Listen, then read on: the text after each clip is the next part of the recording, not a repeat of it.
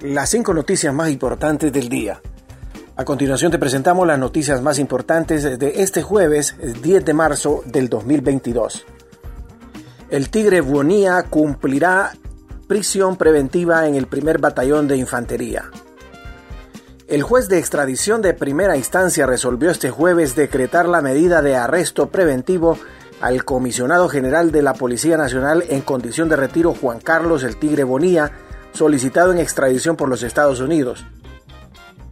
Bonía cumplirá la detención preventiva en el primer batallón de infantería.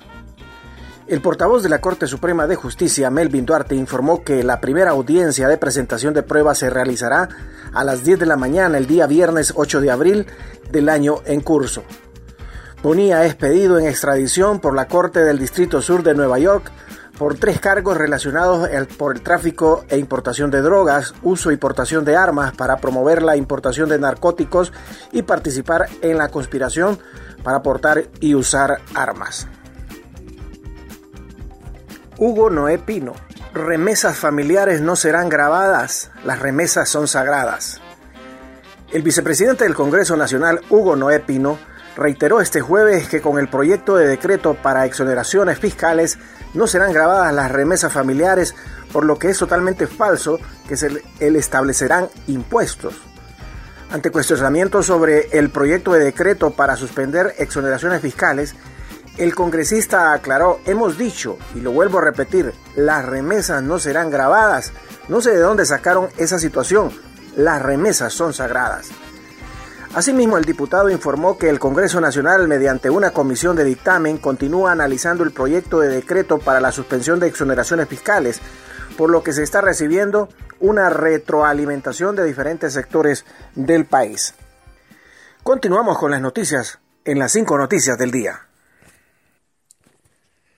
El Partido Nacional nombra comisión de notables para una reingeniería.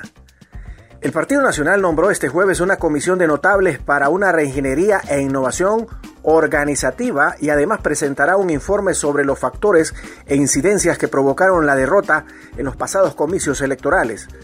Con esto tenemos la certeza que el Partido Nacional volverá a gobernar, afirmó la integrante de la comisión Leonor Osorio.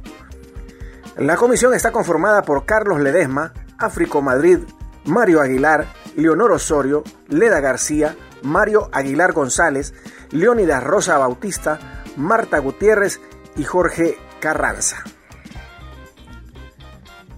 El Fondo Monetario Internacional sugiere que Rusia podría llegar a la bancarrota por las sanciones.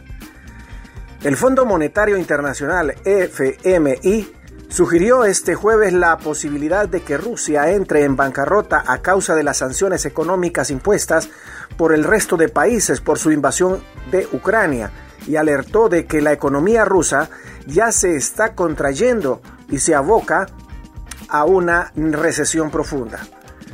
La bancarrota de Rusia ya no es un invento improbable, dijo la directora gerente del fondo Cristalina Georgieva en un encuentro digital con periodistas para tratar las implicaciones financieras de la guerra de Ucrania. Georgieva apuntó que lo que determinará cuán fuerte será la recesión en Rusia será la duración de la guerra y de las sanciones, así como la posibilidad de que éstas se endurezcan más y afecten a las exportaciones de energía. La directora gerente del Fondo Monetario Internacional explicó que la oficina del ente en Moscú está cerrada, que el FMI no tiene actualmente ninguna operación en marcha con Rusia y que los fondos de reserva de los que Rusia dispone en el organismo son prácticamente inaccesibles para el país precisamente a causa de las sanciones de otros países. Cámara capta momento en que hombres a bordo de un taxi asaltan a una señora. Dos hombres a bordo de un taxi asaltaron a una señora que caminaba por la solitaria calle de la colonia La Pradera, hecho que fue denunciado a la línea de la emergencia 911. En las cámaras de video protección ubicadas en el sector se puede confirmar la denuncia y se observa al conductor del taxi que con un arma de fuego intimida a la mujer y la despoja de varias de sus pertenencias. Toda la información se traslada a las unidades de campo de la Policía Nacional que inicia la persecución y posteriormente da captura a los presuntos criminales. Una oportuna denuncia, el trabajo coordinado de personas e instituciones y la tecnología al servicio de la ciudadanía permitió sacar de circulación a estos individuos que ahora enfrentan un proceso judicial. Gracias por tu atención. Las cinco noticias del día te invita a estar atento a su próximo boletín informativo.